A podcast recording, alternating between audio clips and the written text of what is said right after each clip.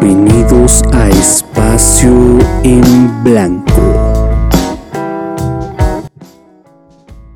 Les damos la bienvenida a Espacio en Blanco, un lugar donde semana con semana tres mujeres y un hombre perdido comentarán temas de actualidad y a veces nos iremos al columpio.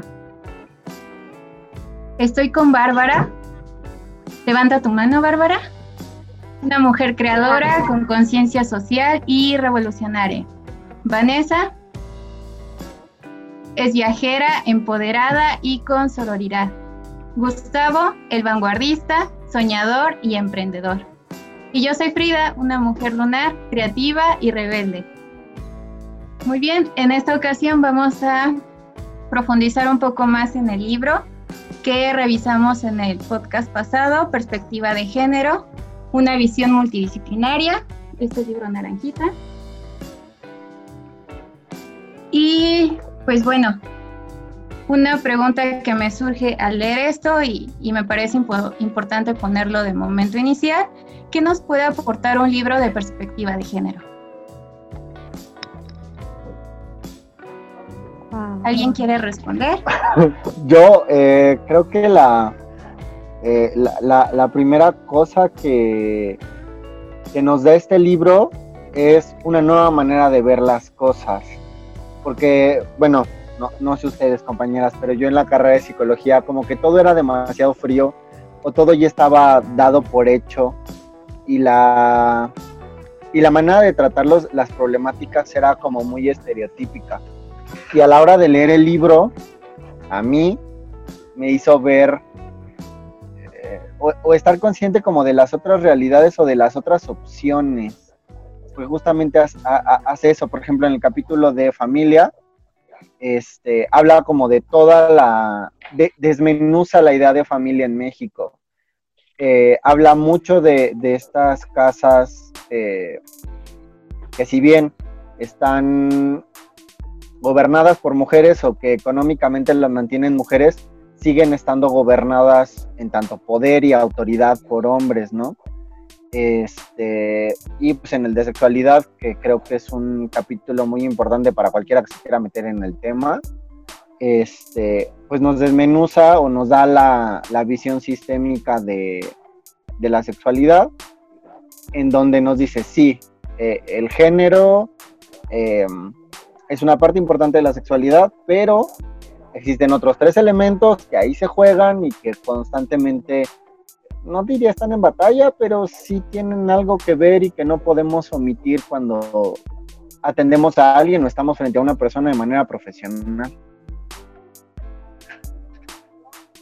Sí, coincido eh, contigo y le doy la palabra a Bárbara, que levantó su mano. Vamos a levantar la manita. Este, Exactamente. Eh, ¿qué, aporta este libro? Creo que justo como dice eh, Gustavo, te aporta muchísimas cosas y más que nada te, abre la perspectiva, ¿no? Para mí, como tal, sí fue uno de los primeros libros de perspectiva de género que llegó a mis manos y em, no sé, como que cada que lo leo, lo, le encuentro como otras cosas, ¿no?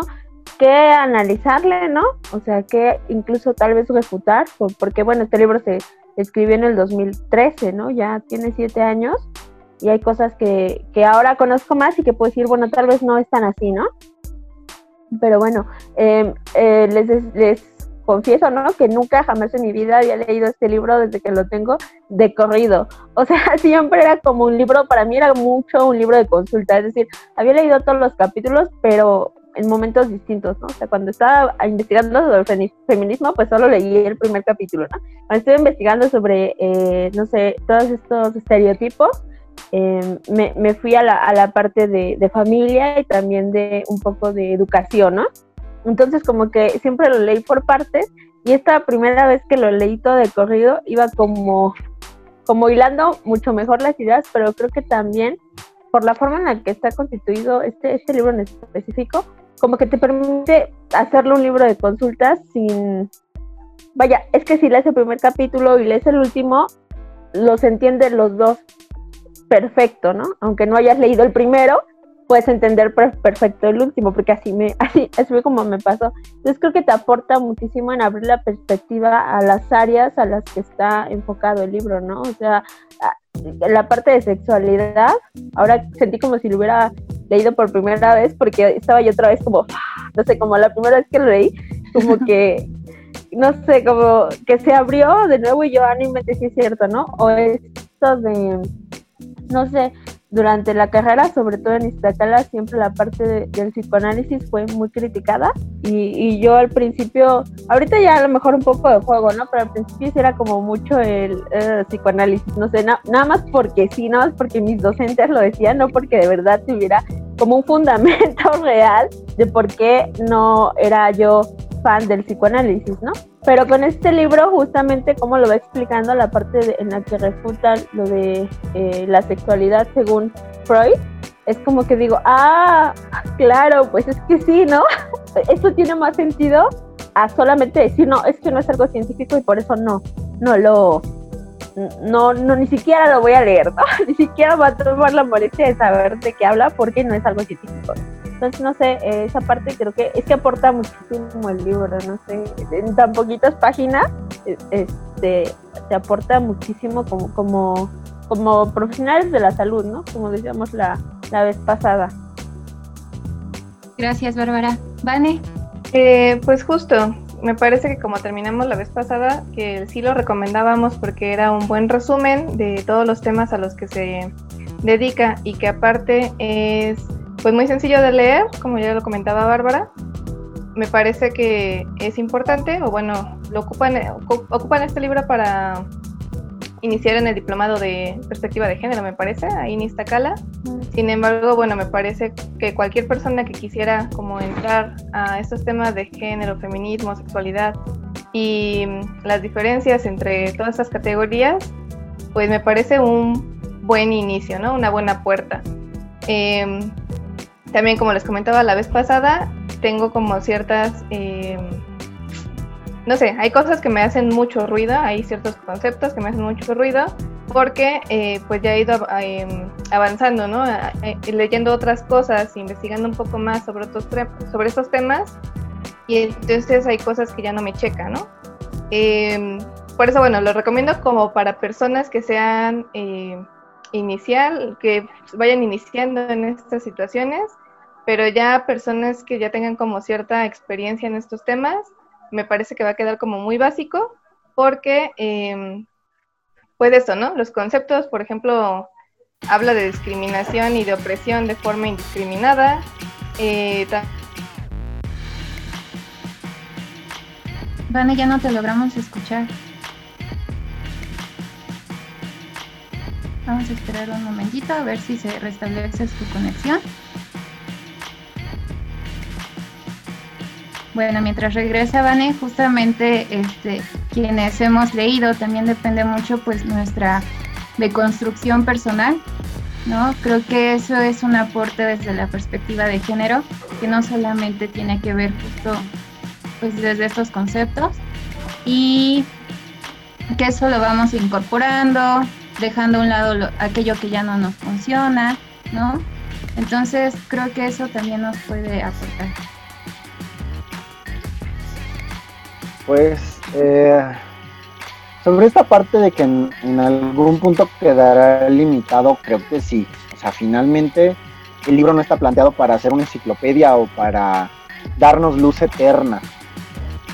Está planteado para hacer, a ver, o sea, esto es lo primerito que van a ver y estos son este, peritas y manzanitas y así, y así se dividen las cosas y así es como puedes empezar con una visión crítica, pero efectivamente no está planeado, no creo que, cuando la, doctora Antonieta haya dicho, quiero hacer este libro, lo planteara como una enciclopedia, porque no, si no sería todavía más extenso y creo que incluso pues sería eso, una enciclopedia.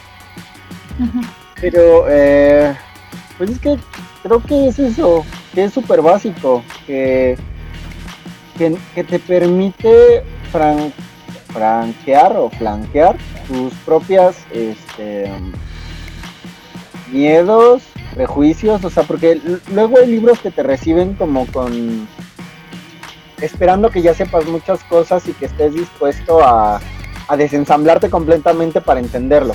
Y este libro dice, ok, o sea, sabemos que no, no, no, no estás preparado para escuchar esta verdad tan cruda, sobre todo para los hombres. Y los hombres que viven en total privilegio, el libro apuesto que le sacaría este, los tornillos de la cabeza. Este, ok, estamos de acuerdo que no estás preparado para, para, saber todo, entonces vamos. toma esta bicicleta con llantitas. Eso, e, eso me parece el libro. Toma esta bicicleta con llantitas.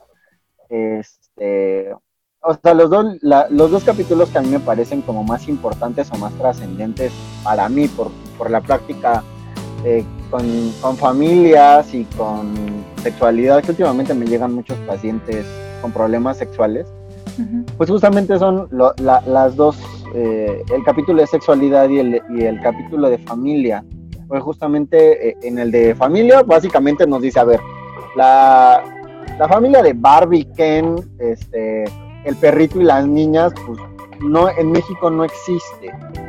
Desde la parte histórica y desde la parte demográfica no existe. Hay un montón de familias disidentes, hay un montón de familias este, que incluso me atrevería a llamar resistentes, este, pues que evidencia el libro y te dice, mira, revisa estos documentos que te permitirán darte cuenta que no somos este, barbiquen, y el de sexualidad justamente hace este, e, esta crítica a, la tira freudiana, bastante machista, siglo XIX, ¿no? Este, hace esta crítica y te da a Eusebio Rubio, que creo que es el, el, mejor, el mejor autor para hablar de sexualidad, porque cuando me he encontrado con, con otras personas que trabajan sexualidad desde otras este, teorías, sobre todo la psicoanalítica, no sé por qué les vacila la psicoanalítica, este, da otros elementos y, me ha permitido, digámoslo así, este, pues no quedar eh, por abajo de profesionales con a lo mejor más tiempo, con, otras este, con otras certificaciones en el área de sexualidad. Creo que el capítulo y Eusebio Rubio te permite decir, ok, a ver, hay que revisar esto, hay que revisar lo otro, hay que revisar aquello, ¿no? Sobre todo en la parte de lo masculino, creo que que, la dimensión de erotismo y reproductividad son dos, dos partes que son súper importantes. El plantear cómo chingados sentimos placer los hombres y, bueno, ese es otro libro, pero hay, eh, hay, un libro de la doctora Córdoba que habla de, masculinidades, este, que justamente dice, los hombres no hablamos de, cómo sentimos placer, solo lo sentimos, punto.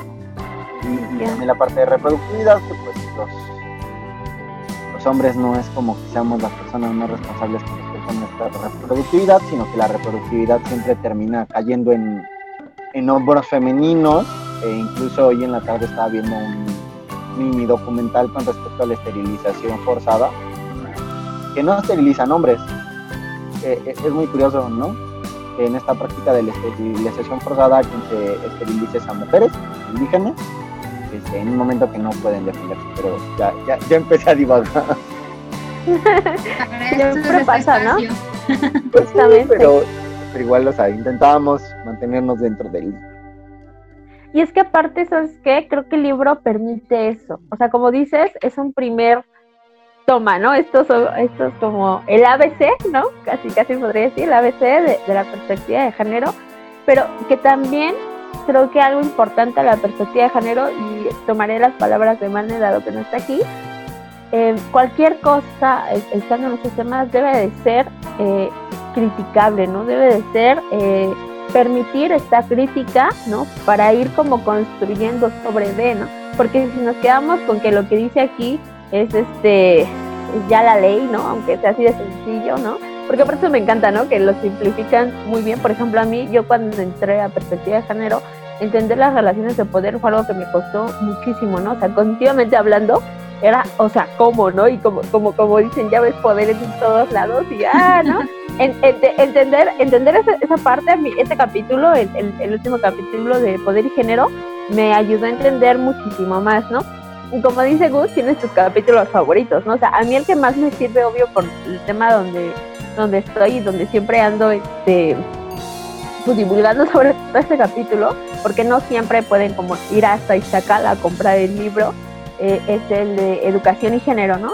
Y el de género y poder, para yo que trabajo en los ámbitos educativos, junto con Frida, que ya me acompañó por allá. Y bueno, vale también, aunque ella más a la distancia, eh, siempre les doy estos dos capítulos, ¿no? Para que, para que entiendan como la importancia de la educación, ¿no? La formación de los estereotipos de género y también de que vean las y los profesores la, la situación de poder en la que se encuentran y, cuánto daño pueden hacer usando mal ese poder, ¿no?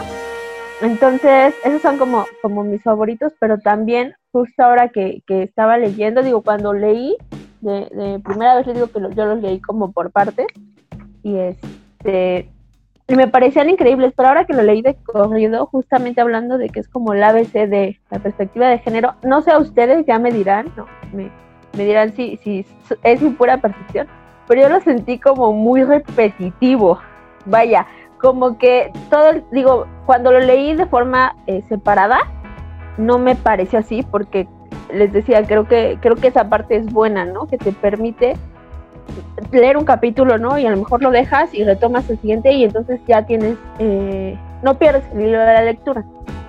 O como yo que que lo sabe de consulta. Pero cuando lo lees todo de corrido, o te quieres sentar a leer el libro de una sola sentada, como dicen, lo, lo, sentí como muy repetitivo, ¿no? Como que en el capítulo 1 ya me hablaron de esto, y luego en el capítulo 2 me vuelven a hablar de, no sé, como que entiendo la, la idea, pero cuando lo lees de corrido, sobre todo cuando ya conoces un poco más, ¿no? O sea, no es lo mismo cuando lo leí la primera vez esta, esta primera vez de corrido, este, sí fue así como de, pero eso ya lo dijeron, ¿no?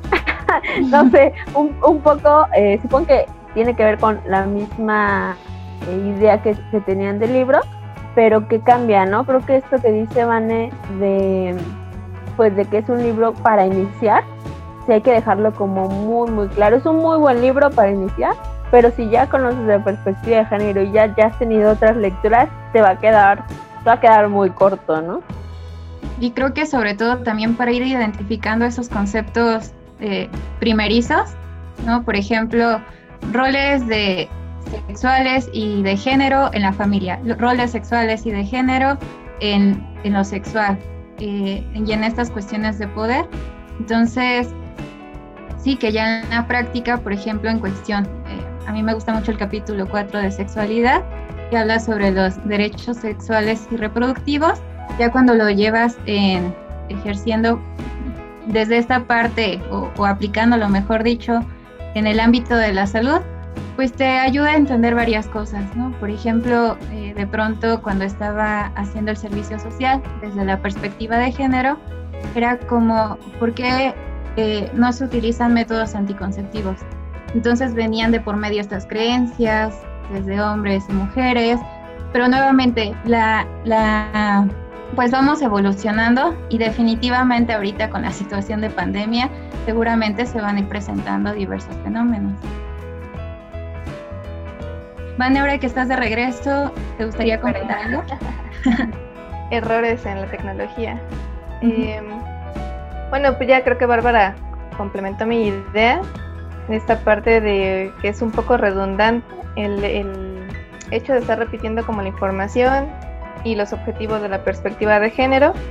Eh, sin embargo, bueno, como menciona, ¿no? Para principiantes es súper bueno, ya lo estaba comentando, lo dan para el diplomado como una este, uh, bueno, por, un libro como es, este, para iniciar, no sé.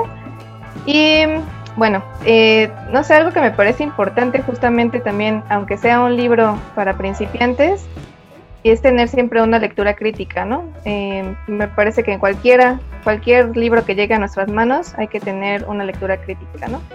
Entonces, pues en, al respecto anoté como ciertos puntos, ¿no? Que es como ver estas fechas de la información que se está manejando, porque si bien el libro es de 2013, los, sus referencias son de 1990 al 2000. Entonces, en realidad también esta información pues sigue actualizándose día con día. Eh, ya mencionaba Gustavo que pues en la, en la parte de familia había como eh, actualizaciones o, o formas de, identificar la familia recientes, ¿no? Que ya no solamente es la familia nuclear, sino ya también hay otros tipos de familia, monoparental, eh, homoparental, este, separadas, eh, mixtas o todos esos nombres que les han dado actualmente, ¿no? Sin embargo, bueno, también es importante saber que esta información se sigue actualizando día con día. Entonces, bueno, revisar esta parte de, o considerar las fechas en las que la información se está eh, presentando. También justo lo que les mencionaba de los conceptos, ¿no? Porque hay algunos que no son profundizados, ya les comentaba esto de, que la discriminación y la opresión la están viendo como si fuera una misma cosa, cuando en realidad pues la opresión eh, se, enfoca en que, en que hay un género o un sexo más bien que está siendo eh, subordinado a favor o a beneficio de otro, ¿no? Cuando la discriminación únicamente se refiere a que eh, hay como, cuando no se cumplen ciertos parámetros sociales, estas personas son marginadas, pero no se está refiriendo a ningún beneficio este, o algún privilegio de un sexo sobre el otro, ¿no? Entonces hay que tener como en cuenta eso. Eh, creo que me quedé justo en el tema de equidad, a mí esto de la equidad y la igualdad me parece eh, un error, porque si estamos hablando que el género es justamente esta asimetría entre la masculinidad y la feminidad, y que son estas cajas rígidas que nos pone la sociedad, a mí me parece que no es posible tener una igualdad entre estas cajas o seguir teniendo personas que cumplan con, estas, eh, con estos mandatos de género femeninos y masculinos y que eso de todas formas les implique una igualdad o una equidad, ¿no? Que es un tema, es un término que lo están redundando en todo el libro, pero en realidad nunca explican de forma material y simbólica qué es lo que significa esta equidad. Y bueno, también eh, hay, por ejemplo, en, en, el tema de sexualidad, anotan esto que existen aberraciones genéticas, ¿no? hablan demasiado de diversidad, pero de repente agarran y ponen, existen estas aberraciones, ¿no? De nuevo ponen este término de anormalidad o de algo que no está bien para esto. Entonces ahí está chocando su, su intento de diversidad con decir de todas formas hay gente que es anormal, ¿no? Y bueno, finalmente esto de empoderamiento femenino que lo explican en el último capítulo, pero pues también es importante, ¿no? Eh, porque bueno, también es un tema que ha estado como muy popular, pero también se ha tergiversado. Y finalmente, con esto de la lectura crítica, me refiero también eh, tomar en cuenta la interseccionalidad, ¿no? Que es algo que no, no ahondan en el libro, pero es importante saber que pues no todas las personas eh, estamos, pues no, no estamos parados en el mismo lugar, ¿no? Porque aparte de esta este, intersección de género, también está la raza, la clase, la edad, eh, si tienes alguna discapacidad y todas estas demás variables que pues no se consideran. Lo único que sí me parece importante es que, bueno, en todo el libro al menos está situado en México de forma general. Entonces eso me parece como bueno porque también nos está dando como eh, una visión general eh, básica de lo que está sucediendo en el país y no está como retomando de otros países. Bueno, sí retoma ciertos modelos de otros países, pero intenta ver cómo esos modelos extranjeros funcionan aquí en, México, ¿no? Y también, bueno, repite, o también tiene la, la historia de ciertas este, cuestiones de México, como por ejemplo en el, en el área de familia y en el área de educación, me parece que son los, los temas. Bueno, y en el último de poder, ¿no? Que también habla justamente de la violencia que existe aquí en México. Entonces, bueno, eso sería como eh, lo que quería como redondar antes de... ¿Te estás cortando nuevamente, Vane? Yo sí la escuché bien. ¿Sí? Yo también. Ah, muy perfecto. Ahora, con, respecto a la redundancia... Mi internet. Tal vez.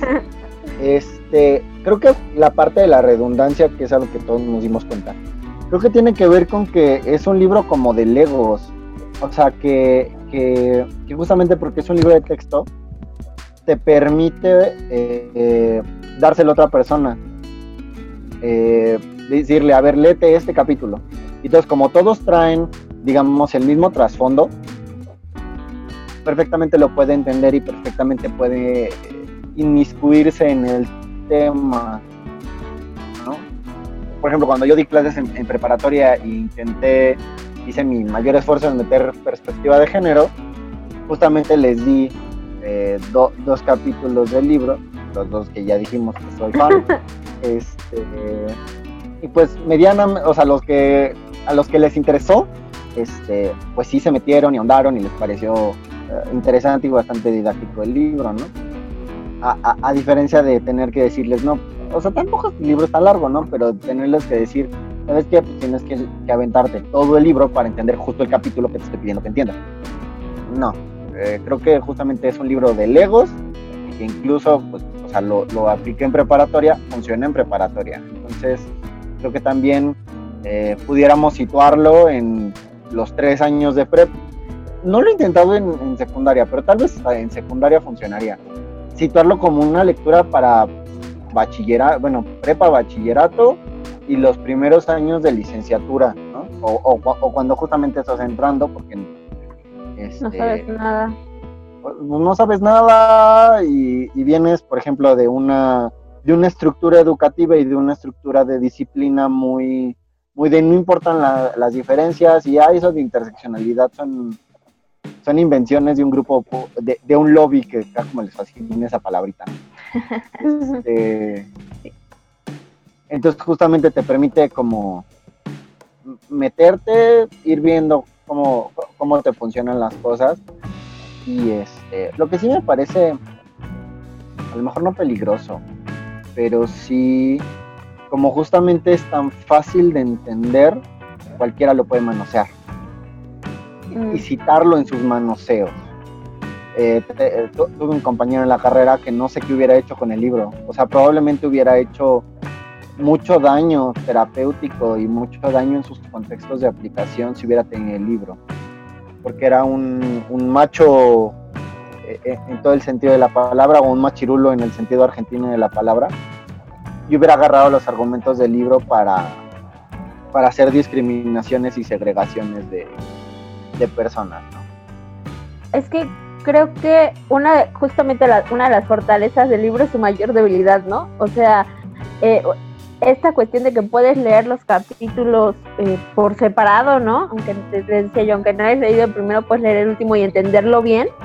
También puede ser como su la debilidad, ¿no? Que si lo lees completo, ¿no? Si lo, si lo lees en una sentada dices, esto es muy repetitivo, ¿no? O ya conoces el tema. Pero también creo que otro, esto, dicen todo lo que dice el patriarcado y hasta casi como a mitad del capítulo o, este, te dicen, eh, no, es que esto no es así. No sé, entonces podría parecer, ¿no? En una lectura muy superficial que al principio te dicen esto tiene que ser así, ¿no? entonces si tú, si tú no lo lees completo, ¿no? Y si no tienes esta lectura este, crítica en la que habla Vane, pues se te queda como, ah, es que es así. Entonces, justamente como, como está en un libro, puede ser citado, ¿no? Puedes tomar ese párrafo, descontextualizarlo y decir, es que esto dice la literatura, ¿no? Que así debe de ser. Entonces, justo creo que esto es importante, ¿no? Este, como, como tener estos sin embargo, ¿no? O sea, que, que tener cuidado con, la estructura del libro, porque bueno, cuando estás en, la cuestión de, aprender, ¿no? de instruirte un poco como de la perspectiva de género, lo puedes entender. Pero si no, si, si no hay esta autocrítica también propia, ¿no? Lo que decíamos, de llevarlo a nuestra vida, te puedes ir con, con la finta, ¿no? Como dicen, y quedarte solo con, con la primera parte del capítulo donde te dicen los mandamientos de, para mujeres y para hombres, ¿no? Y también algo que, que, o sea, en esta cuestión como de autocrítica o de, poder leer eh, ese texto como viendo también estas cosas que no me agradaron. Bueno, lo que ya decía Vane, ¿no? Este, que cuando yo lo leí la primera vez, pues, que, que, me pasaron de largo porque pues ni me había dado cuenta que eso estaba ya no tan actual, ¿no? Pero esta cuestión lo de las aberraciones, cuando lo leí fue así como de, o sea, ¿cómo, no? Pero bueno, digo, ok, puede ser por esta cuestión como, como, pues como del tiempo, ¿no? No, no es disculpa, pero creo que sí es importante ver lo que dice Vane, ¿no? Yo también me di cuenta que, creo que la más actual de las referencias es del 2009. O sea, ya hace 11 años y esa referencia, las referencias este mucho más este en el pasado, ¿no? Entonces, este, hablar de, esa parte, en la parte cuando habla de el término, en, el capítulo familia justamente, se refiere a, las familias en las que falta una, ya sean los hijos o eh, alguna de las, este, ya sea alguno de los cónyuges en estas familias homoparentales, se refiere a ellos como familias nucleares incompletas. Y entonces a mí me hizo, me hizo como recordar eh, esta marcha por la familia esta que hicieron hace como unos años, no creo que solo era marcha por la familia, ¿no? La siguen haciendo, la marcha eh, del Frente Nacional por la Familia, una cosa horrible. Ajá, justamente cuando leí esa parte de, de que decía este familia, ¿qué? Ah, nuclear incompleta, ¿no? En la que o faltan los hijos o falta una pareja, me hizo referirme directamente a, a, esa marcha, ¿no? Y decir, o sea, o sea, ya hay que tener en cuenta que estos términos de familia van cambiando, que si los cuatro nos vamos a, a vivir una casa para siempre, ¿no? Podríamos ser una muy bonita familia sin necesidad de ni de ser pareja, ¿no? Ni de ser este tener estas ¿Cómo se llama? Ajá, sí, no, no tener ningún con, con sanguinidad. este, entonces creo que eh, eh, con esas partes creo que son con las que como dice Vane, hay que tener cuidado, ¿no? Y también como dice Gus, ¿no? En, la cuestión de, del peligro que, textos como estos pueden llevar a, a, lo que ya nos decía Vane la vez pasada, ¿no? La perspectiva de género mal aplicada, manoseada y al final del día que sirve a las estructuras de poder que siguen sirviendo al patriarcado, ¿no? Y también lo único pensar... ah, bueno, vale. Lo, lo único bueno de este libro, bueno, más bien como de la, la forma en la que están redactando la, los capítulos o la forma en la que manejan los temas, es que justamente están manejando esta perspectiva de género feminista. O sea, no deberíamos, o yo no he visto que le pongan como este apellido de feminista, por lo que ya decía anteriormente, ¿no? O sea, fue como un caballo de Troya en el que pues entró así a las academias, ¿no? Como perspectiva de género. Eh, bueno, al inicio fue estudios de la mujer, después se volvió perspectiva de género, pero eh, pues me parece que sí es importante anotar como este apellido, ¿no? De perspectiva de género feminista, porque justamente esto permite o, se realiza este análisis de las relaciones de poder, ¿no? Y que aparte se está buscando una transformación de la condición de hombres y mujeres, ¿no? Em, sobre todo, bueno, de las condiciones de las mujeres, ¿no? Que por eso viene del feminismo. Sin embargo, em, pues lo que mencionaba la, la, vez anterior y lo que estás comentando, Bárbara, es que justo si se le quita como este apellido feminista o esta visión feminista, pues, sería como únicamente ver la condición de hombres y mujeres por número o por diferencias o en las instituciones se ha manejado el género únicamente como para hablar de mujeres y entonces eso es lo que ya está como tergiversando, ¿no? De lo que se trata esto de la, perspectiva de género. Y entonces justo creo que la invitación del libro, porque en realidad tampoco te aparece como puntualmente eh, los pasos en qué hacer o cómo hacerlo, es que se hagan estas transformaciones sociales eh, y aparte que sean simbólicas y materiales, ¿no? A lo mejor de estas prácticas o de las formas en las que se, se está viviendo el género. Entonces, bueno, es como algo que yo rescataría, que inicia, que su primer capítulo sea sobre feminismo de forma muy básica, si quieren, pero que lo retome. Y que durante todos los capítulos, en ciertas partes, a veces sí habla o retoma de nuevo esta parte del feminismo y que eh, pues se aboca a estas modificaciones, ¿no? Eh, entonces, bueno, eso es como lo que quería como rescatar un poco de, entre los contras que hemos dicho ahorita. Y no. Este, bueno, yo lo que iba a comentar, eh, justamente me, me, hace ruido, intenté buscar las palabritas en el texto, pero no, no, no, las, no las reencontré, esto de familias incompletas y aberraciones pero eh, me puse a consultar quiénes son las autoras de estos dos capítulos y justamente son eh, Laurebelia Torres, eh, María Teresa Hurtado y la doctora Dorantes, ¿no?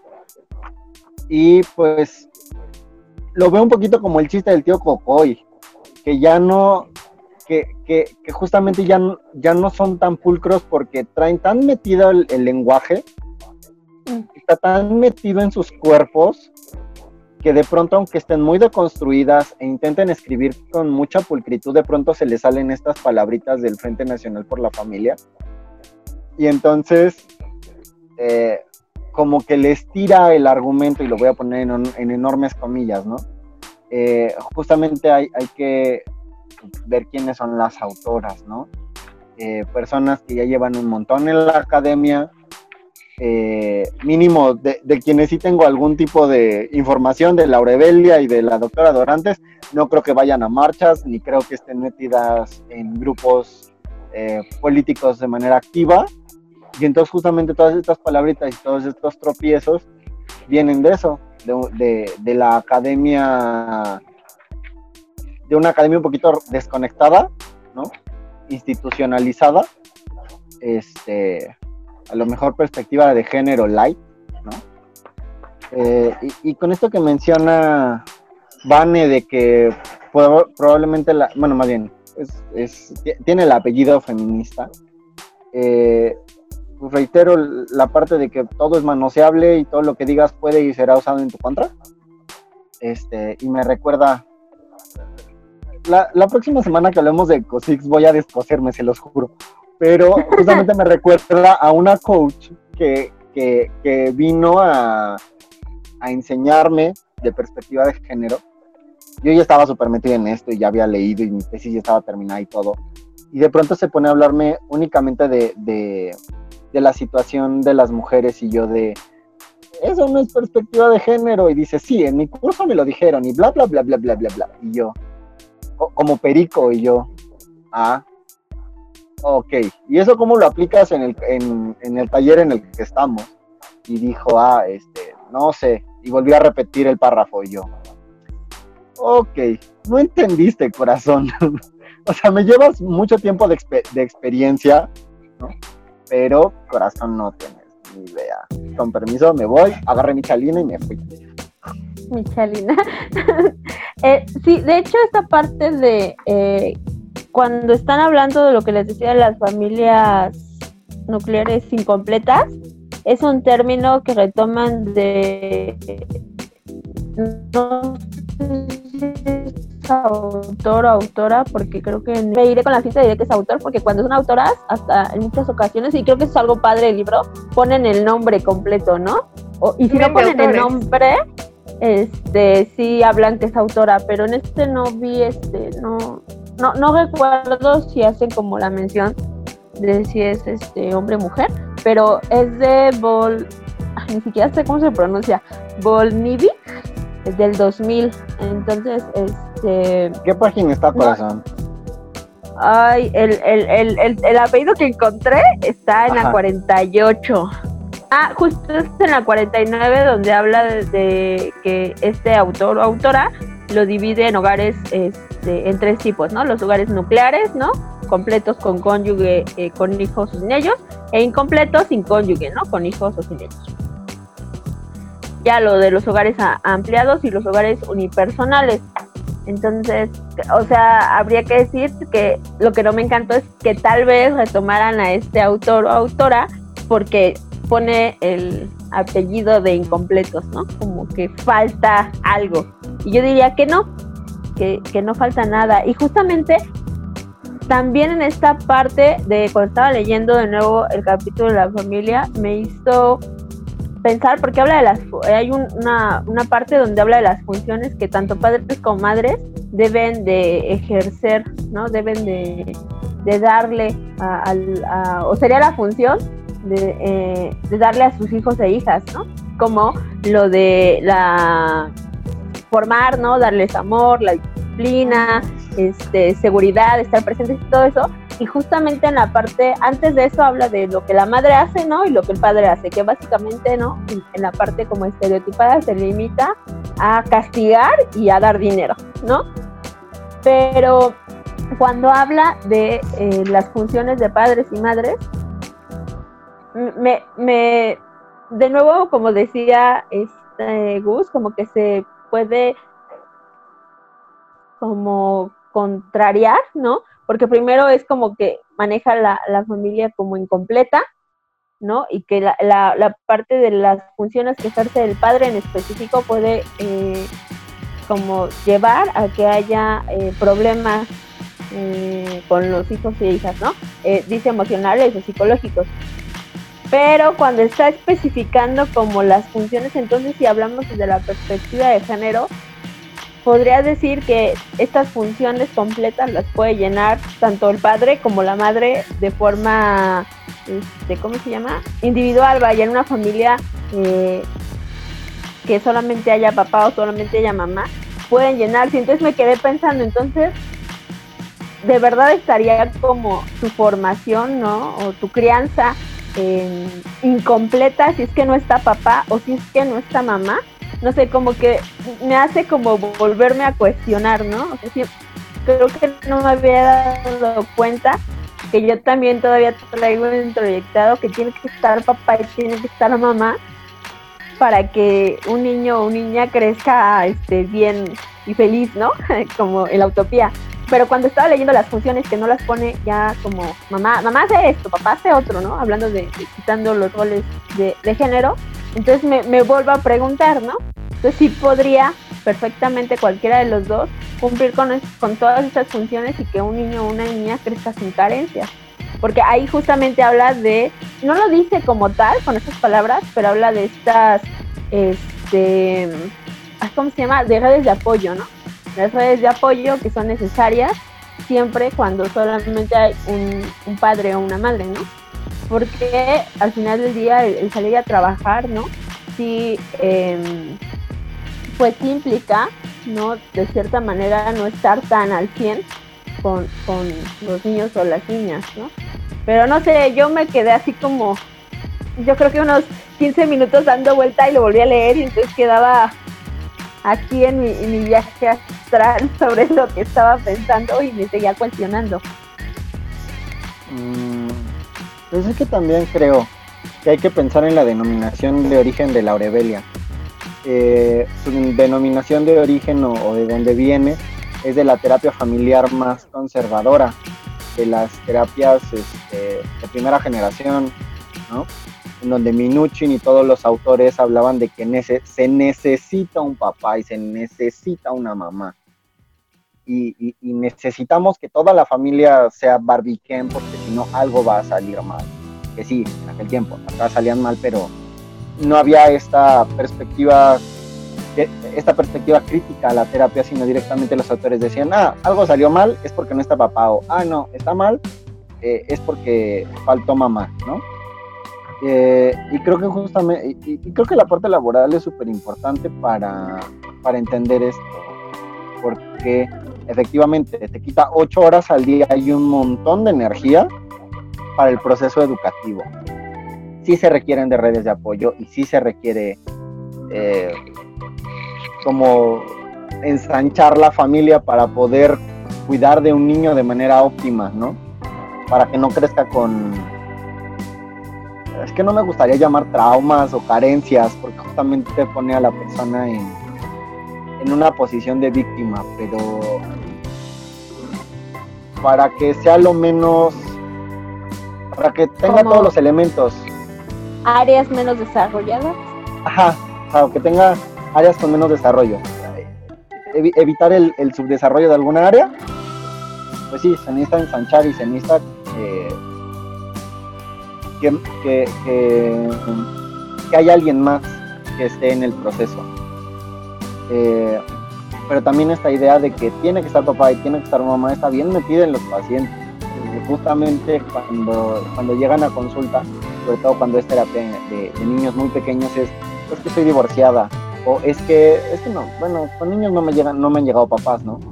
Pero eh, es, es que soy divorciada y es que estamos separados y entonces por eso se debe comportar mal ya haces el análisis y es otra cosa, o es que, nuevamente como diría Minuchin, este, el niño está subido en los hombros de la abuela y lo que y la presencia o ausencia del otro progenitor no importa.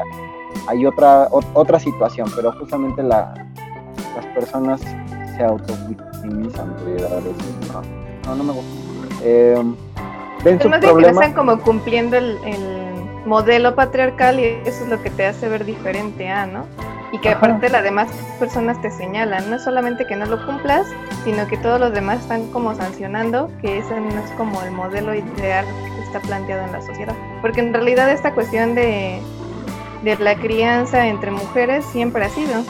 También es algo que estaba, cuando lo iba leyendo, que hablaba de papá y mamá y esas cosas, eh, pues a mí me remitía que en realidad siempre la crianza ha estado más del lado femenino y que es una crianza entre mujeres. No solamente es mamá y los bebés o las bebés, sino que es mamá y la abuela o la suegra o la tía o las hermanas o esta situación, pero en realidad la figura eh, masculina dentro de la crianza está muy Sí, perdida. o sea, eh, No sí, sí importa, porque sí existe, y de hecho eso fue algo que también me gustó de- del capítulo, porque usualmente es así como de si tienen problemas es culpa de la madre, ¿no? O de toda la crianza está recargada en la madre, ¿no? Pero en realidad pues, em, los padres o estas figuras masculinas en- en- dentro de la familia, pues también están enseñando a partir de este modelaje.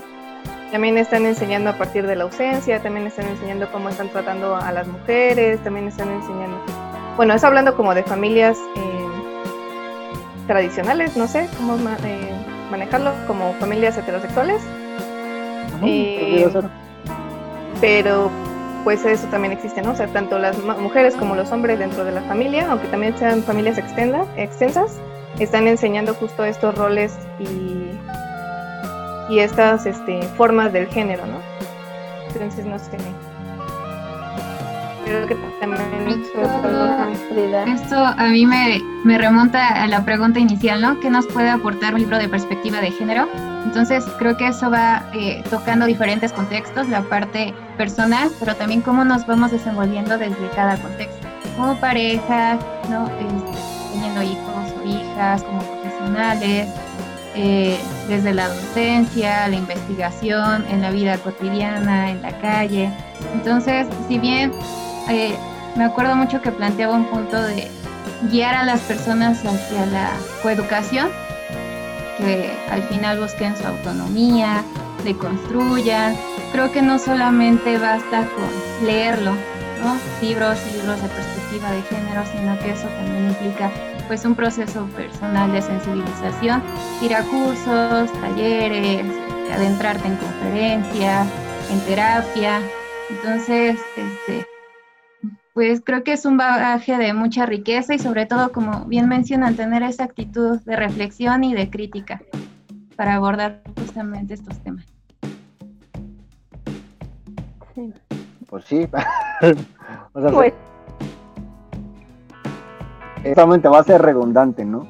Porque, eh, pe- pero creo que algo que, que- de lo que dijo Frida que es muy importante es eh, no solo leerlo, sino darte el lujo de, cuestionarte, de decir, ok, no soy el malo del cuento, pero algo estoy haciendo mal y algo, y, algo no estoy haciendo bien o, algo puedo estar lastimando a una persona. Y cuando estábamos, cuando leía la parte de poder, que habla de poder con, poder sobre y así, justamente me, me, me remite a mis relaciones interpersonales y a mis relaciones de pareja.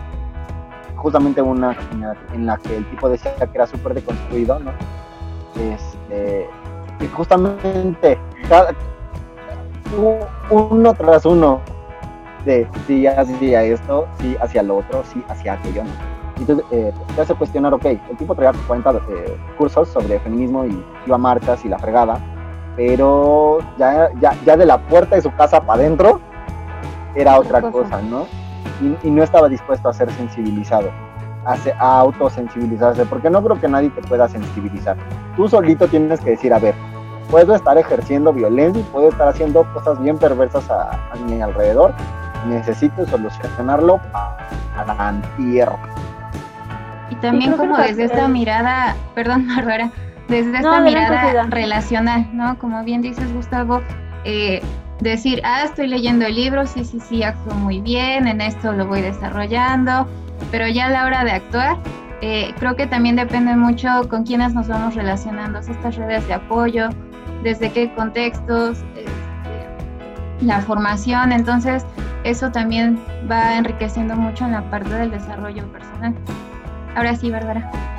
No, creo que eh, justo dejan el, el, capítulo que más te puede pegar, ¿no? O sea, darte cuenta de la violencia que tú también ejerces, ¿no? Este, mediante el poder que tienes.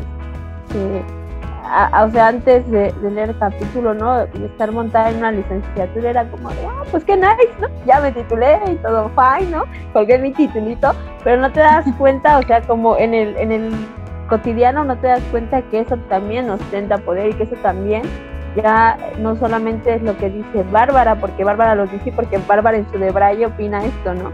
Sino también ya, ya traes atrás lo que la psicóloga Bárbara dice. Porque ella, ella sabe, ¿no? Como este eh, chiste de Franco, ¿no? Sabe cosas. ella sabe cosas, ¿no? Entonces, em, creo que este capítulo, ¿no? Que después de que ya te, te hablaron de todo, ¿no? Lo, casi todas las esferas de la vida, hablar de poder, ¿no? Y que también te des cuenta de, los poderes que ejerces y de las mismas violencias que ejerces, no solamente hacia las personas, ¿no? Con las que te rodeas, sino también para, para ti misma o para ti mismo, creo que sí es algo como que te dejan los catogazos más fuertes hasta el final y poder hacer una reflexión de verdad crítica de, ello, ¿no? Y no solamente, como decías, no, no quedarte con la reflexión, ya, lo reflexioné, qué pasa, ¿no? Sino llevarlo, llevarlo a la práctica. Creo que eso es algo a lo que invita el libro al final, ¿no? Llevarlo a, tu vida. Que pudiera ser como esa semillita sembrando desde la duda, desde el autoconocimiento. Y pues con eso los podemos ir dejando a quienes nos están viendo ¿Y les gustaría decir algo más? Pues que lean el libro, ayudarían a, hacer más famosa a, la, a, sus autoras. Sí, porque no, no, no recuerdo que hubiera algún autor hombre, permítanme un segundo. No, no, no hay. Borrando hombres. No. Creo que en estos primeros a, sus autoras. no había muchachos en, en el pie en aquel entonces. Este, ¿Cómo se llamaba este hombre? y, lo peor es que es narrativo. Williams. el doctor Williams. estaba, desde el principio, pero bueno, capaz si no quiso meter las manos en el libro. Capaz que no. este, pero sí, pues, hay, hay, que leerlo. Igual que, igual que la semana pasada, léanlo, siéntense, léanlo, gócenlo.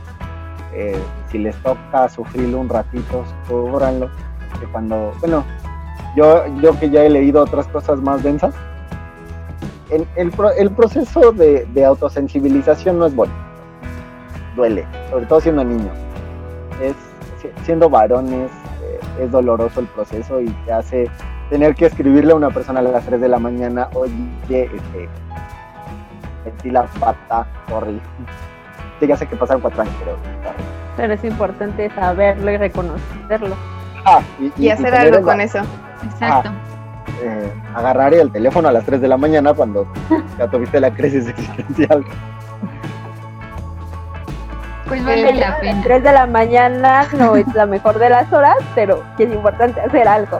Por eso dije un mensaje, no llamarle a la persona, porque si te van a refrescar tu madre. Soy más de Yo soy más de mensajitos. No, bueno. Muy bien, pues con esto vamos a cerrar el día de hoy. Les agradecemos su escucha y nos vemos la próxima semana, como ya mencionaron, para abordar el tema de las terapias de conversión sexual. Suscríbanse al canal o síganos en Spotify o Instagram. También déjenos sus comentarios con su opinión y a los haters, cuando se les pase el coraje, nos vemos en los columpios.